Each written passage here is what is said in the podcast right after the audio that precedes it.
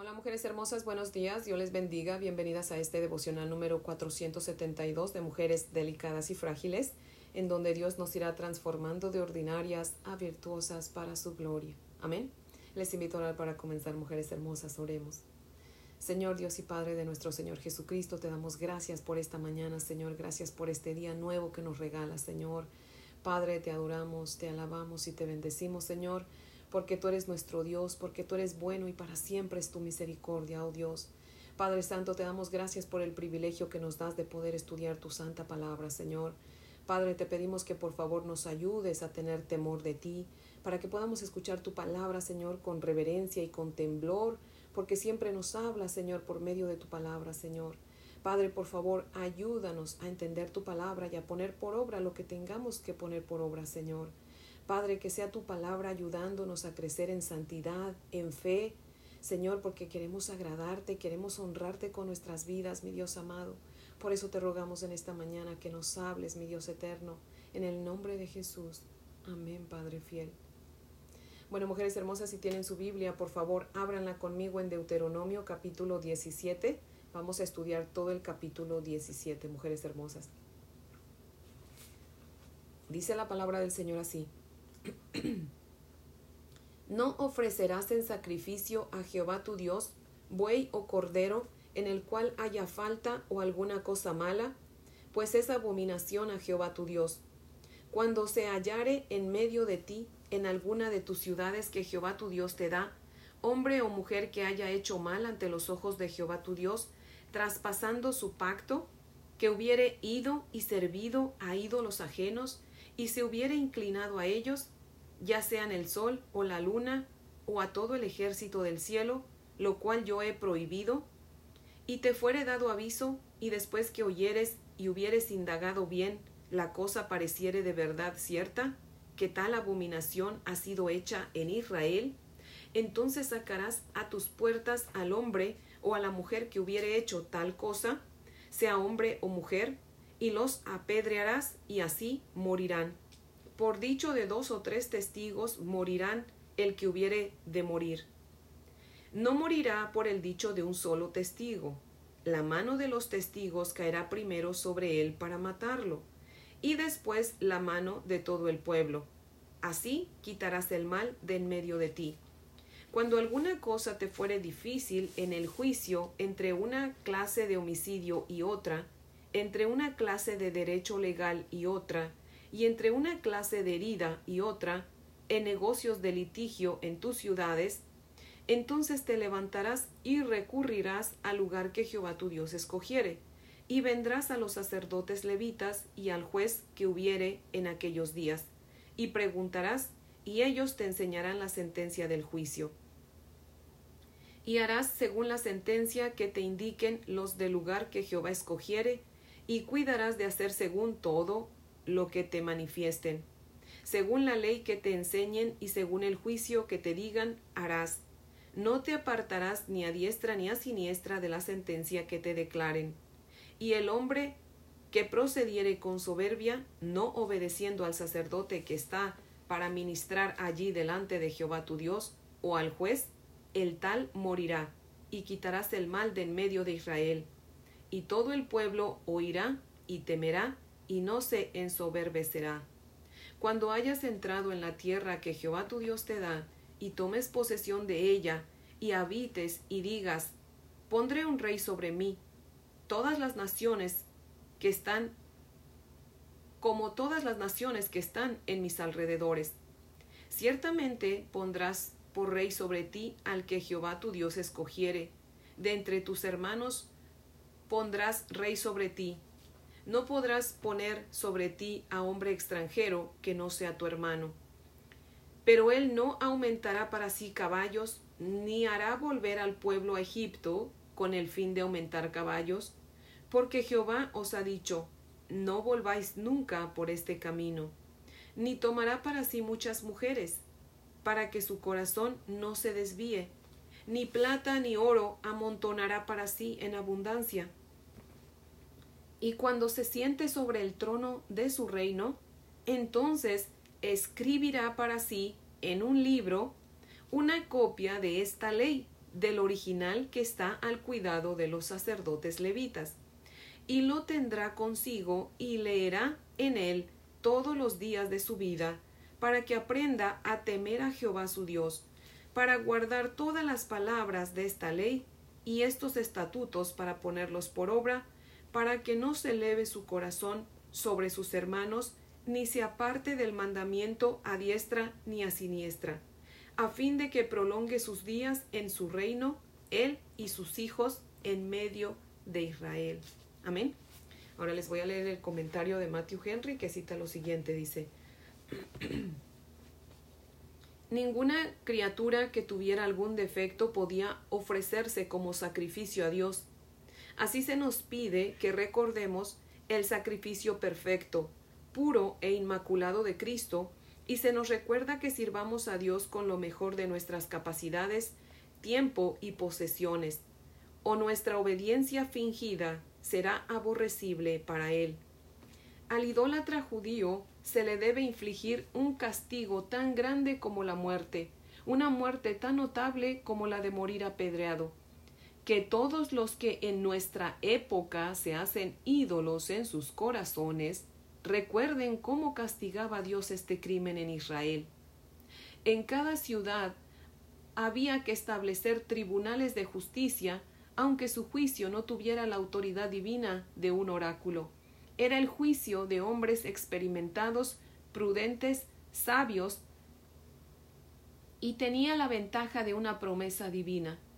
Dios mismo era en particular el rey de Israel, y si ellos ponían a otro rey sobre ellos, era necesario que él eligiera a la persona.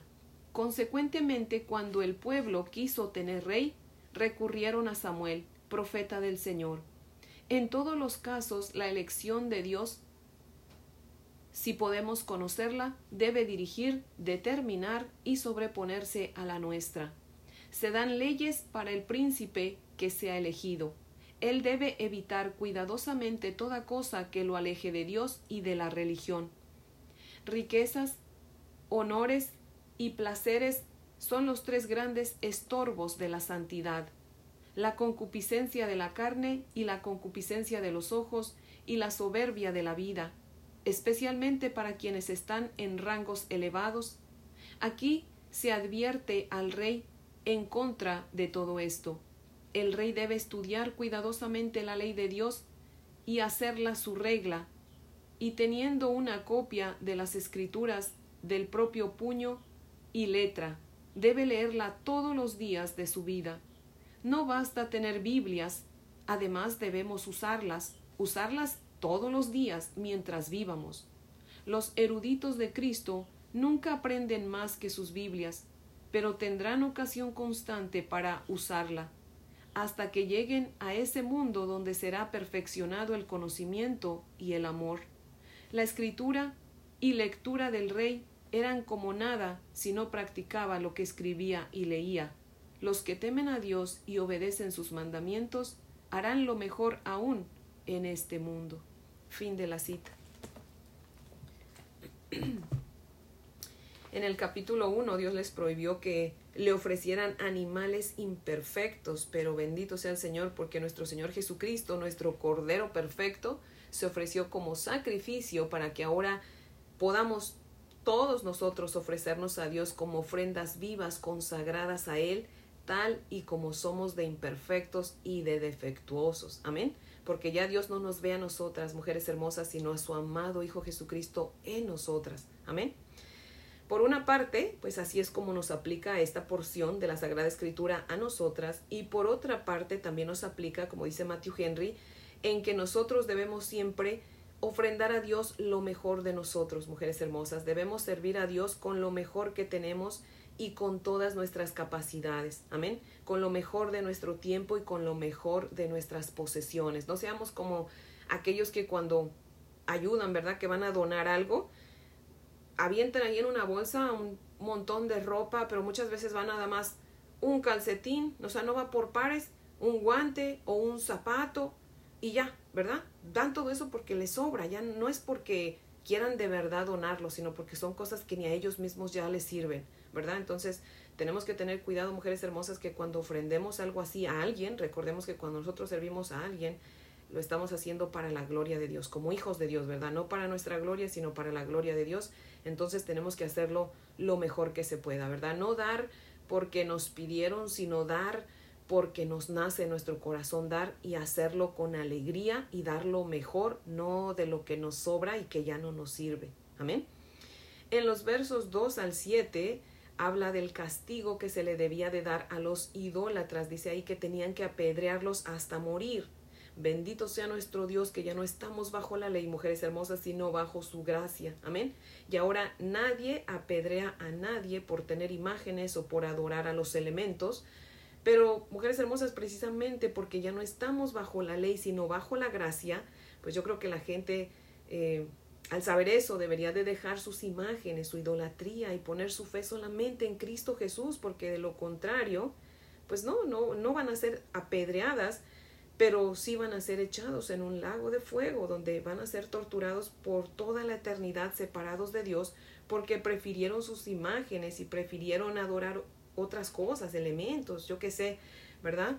Cosas que se inventan también en lugar de adorar al único y sabio Dios y aceptar a su Hijo Jesucristo. Así que mujeres hermosas tenemos que tener cuidado y también pedirle a Dios que nosotros que ya conocemos de su palabra, que le hemos rendido nuestra vida, que nos hemos consagrado a Él, tengamos cuidado de no tener ídolos en nuestro corazón, mujeres hermosas. Sabemos que la salvación no se pierde, pero sí, sí nuestra relación con el Señor se enfría. Así que, mujeres hermosas, Oremos siempre y quitemos los ídolos de nuestro corazón. Amén. En los versos 8 al 13 vemos que Dios es el juez supremo del universo y mandó que se establecieran tribunales de justicia dirigidos por los hombres sabios temerosos de Dios, que iban a decir lo que se iba a hacer o iban a dar sentencia, pero con temor de Dios y obviamente de parte de Dios, ¿verdad? Y dice aquí que si alguien no obedecía la sentencia que le daban los sacerdotes o los jueces, pues lo mataban por desobediente y para que así sirviera de escarmiento a los demás, para que lo pensaran bien antes de desobedecer, ¿verdad? Mujeres hermosas, estos versículos nos hablan eh, de derecho legal, todas eh, las constituciones que tienen cada, que tiene cada país, eh, todo lo que tiene que ver con la ley, las cortes, todo lo legal, podemos ver que lo sacaron de aquí de la Biblia, mujeres hermosas. El problema es que pues con el pasar del tiempo se han corrompido mucho ya se han apartado demasiado de Dios y es por eso que estamos como estamos. Pero aquí podemos ver cómo todas las leyes, todo lo legal salió de la palabra del Señor, mujeres hermosas. Primera de Corintios 6, 1 al 8 dice, si tienen sus Biblias, acompáñenme a leer, mujeres hermosas. Primera de Corintios capítulo 6, versos del 1 al 8. Dice la palabra del Señor así. ¿Osa alguno de vosotros cuando tiene algo contra otro ir a juicio delante de los injustos y, y no delante de los santos? ¿O no saben que los santos han de juzgar al mundo? Y si el mundo ha de ser juzgado por vosotros, ¿sois indignos de juzgar cosas tan pequeñas? ¿O no saben que hemos de juzgar a los ángeles? cuanto más las cosas de esta vida. Si pues tenéis juicio sobre cosas de esta vida,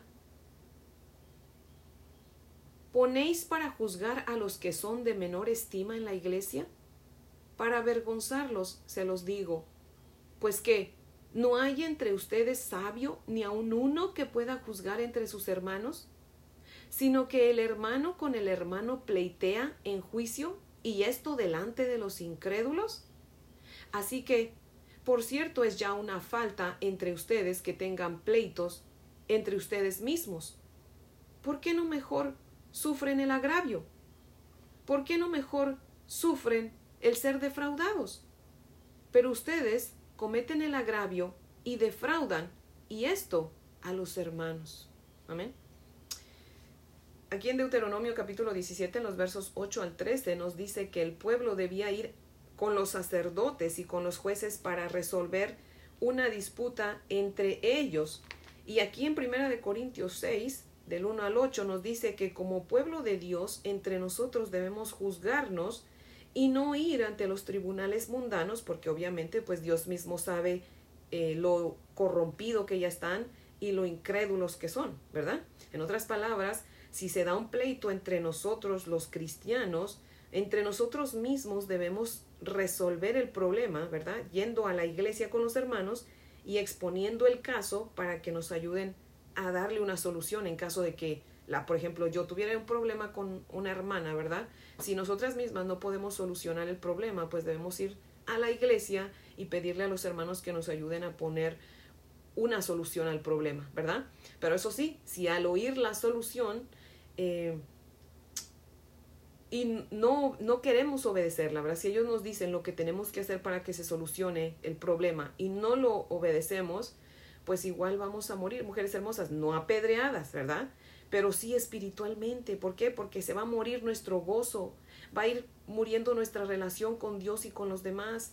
Aún si nosotros, por ejemplo, tenemos un ministerio, ese ministerio va a comenzar a menguar. ¿Por qué? Va a comenzar a morir. ¿Por qué? Porque no estamos de acuerdo en obedecer lo que Dios nos está diciendo por medio de los hermanos.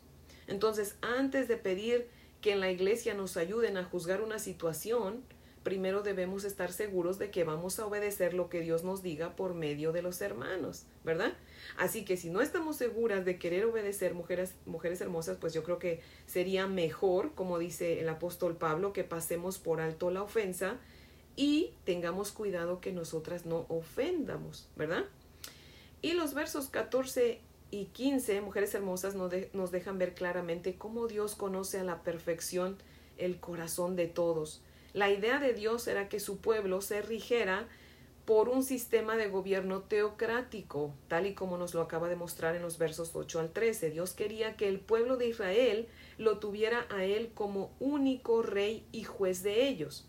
Es por eso que en los versos 8 al 13 les dice que si tenían problemas entre ellos fueran a los sacerdotes y a los jueces, que Dios mismo pues establecería y por medio de los cuales les hablaría. Pero Dios conocía su perverso corazón, que no es nada diferente al nuestro, y es por eso que les dice, cuando entren a la tierra prometida y quieran un rey como las demás naciones, pues lo ponen. Solamente que asegúrense que no sea un extranjero, sino que sea hermano de ustedes, o sea, uno del pueblo, ¿verdad? Y en Primera de Samuel, Mujeres Hermosas, vamos a ver más adelante cómo efectivamente el pueblo desechó al Señor, ¿verdad? Y pidieron un rey, fueron con el profeta Samuel y le exigieron un rey, ¿verdad? Y pues el profeta Samuel sí se los concedió por autorización del Señor mismo. Y desde el verso 16 en adelante comienza a dar instrucciones acerca de lo que ese futuro, esos futuros reyes no debían hacer. Y el primer mandato que Dios da para esos reyes era no volver a Egipto para querer enriquecerse con caballos los cuales representan poder. El segundo mandato era que no podían tomar muchas mujeres, o sea, que no debían tomar muchas mujeres. El tercer mandamiento era que no acumularan para sí oro ni plata en abundancia. El cuarto mandato era que el rey mismo tenía que escribir para sí una copia de esta ley que les estaba dando Moisés para que la leyeran todos los días de su vida y aprendieran a tener temor de Jehová y lo obedecieran, para que así pudieran eh, evitar el orgullo, ¿no? no se sintieran más que los demás y su reinado durara mucho tiempo. ¿Qué falta le hace a nuestros gobernantes hoy en día esta porción de la Sagrada Escritura, verdad, mujeres hermosas? Porque en este tiempo nuestros gobernantes se rigen por todo eso que Dios prohibió, por el poder, por los placeres y por el dinero, ¿cierto? Pero ¿qué creen mujeres hermosas? También a nosotras nos aplica esta porción de la palabra. Déjenme les explico. En primera de Pedro 2.9 nos dice que somos linaje escogido, o sea, somos reyes, que en nuestro caso como mujeres, pues somos princesas de Dios y gobernamos sobre nuestros hijos y algunas sobre algún ministerio. Y Dios nos dice hoy, ten cuidado de caer presa del deseo del poder y del orgullo, de complacer tus deseos pecaminosos y de buscar riquezas. Lee mi palabra a diario para que no te enorgullezcas y te sientas más que los demás, para que no olvides mi palabra y la obedezcas y así tu vida se alargue. Mujeres hermosas, ¿Saben cuál es la mejor manera de aprender la palabra de Dios? Escribiéndola, Dios es perfecto y por eso nos manda lo que nos manda, ¿verdad? Si no lo ha hecho, mujeres hermosas, hágalo, háganlo, mujeres hermosas, porque créanme, cuando usted escribe una porción de la Sagrada Escritura, es más fácil memorizarla. Claro, también si la leemos, ¿verdad? Diario. Si no, pues no. Pero si usted escribe, por ejemplo, es, trate, escribas el, el, el, Salmo 23 y repítalo todos los días y va a ver como si se le, se le graba, ¿verdad? ¿Por qué? Porque Dios sabe lo que dice, ¿verdad? Así que necesitamos todos los días, mujeres hermosas, leer la palabra del Señor, tratar de memorizarla lo más que se pueda y sobre todo obedecerla, ¿verdad? Porque dice Santiago 1.22, pero obedezcan la palabra de Dios y no tan solo la escuchen engañándose a ustedes mismos. De nada nos sirve leerla si no la practicamos, ¿verdad? Ahora, perfectas nunca vamos a ser de este lado de la eternidad, pero Dios sí quiere que seamos esforzadas y que cada día seamos mejores, ¿verdad? Que seamos mejores de lo que fuimos ayer. Amén. Así que mujeres hermosas, pues demos gracias a Dios por su sabiduría, porque de verdad que es bueno y nos dice cómo podemos vivir vidas agradables a Él. Amén. Así que mujeres hermosas, pues ese es el devocional de hoy que yo espero que sea de gran bendición y les invito a orar para terminar, mujeres hermosas. Oremos. Bendito Dios y Padre maravilloso, seguimos aquí ante tu bella presencia, Señor. Oh mi Señor Jesucristo, te damos gracias porque tu sacrificio, Señor, nos da, Señor, la entrada a nuestro Padre Celestial, así como somos de imperfectos, Padre. Ahora ya podemos, gracias a tu sacrificio, venir a nuestro Dios directamente sin que la ley nos lo impida. Gracias, mi Señor Jesucristo, porque ya no estamos bajo la ley, sino bajo tu gracia, mi Señor. Padre, pero ayúdanos, ayúdanos, Señor, a ser agradecidas y a mostrarlo, despojándonos de los ídolos de nuestro corazón, Señor. Oh Señor Jesús, por favor, danos sabiduría para pasar por alto la ofensa y así no tener que estar en contienda con nuestros hermanos, Señor pero pues estamos en un mundo caído, Señor, y aún nosotros, Señor, que somos hijos tuyos, no hemos sido, mi Dios amado, perfeccionados completamente, así que, Señor, si tuviéramos que necesitar que alguien juzgue entre nosotros, seas tú, mi Dios amado, nuestro juez supremo, juzgándonos y dándonos la solución y un corazón dispuesto a obedecerte, Padre. Oh Dios bendito, que tu palabra, Señor, sea siempre nuestra constitución, nuestra ley suprema, y que por ella siempre nos rijamos tus hijos, mi Dios amado. Oh Señor Jesús, te proclamamos nuestro Rey y te damos gracias por el poder, Señor, que nos concedes para gobernar a nuestros hijos y, y aún en ministerios, mi Dios amado. Pero te suplicamos, Padre, que nos libres del orgullo, nos libres de complacer nuestros placeres pecaminosos y nos libres de buscar las riquezas. Ayúdanos a buscarte a ti primeramente. Ayúdanos a buscar tu reino y tu justicia, Señor. Ayúdanos a buscarte en tu palabra y en oración. Y ayúdanos a obedecerte, Padre. En tu nombre, mi Señor Jesús, oramos. Amén. Bueno, mujeres hermosas, espero que tengan un día y un fin de semana muy bendecidos, pues ya hoy es viernes. Y si Dios nos presta vida, pues aquí las espero el lunes para que continuemos con nuestro estudio. Amén.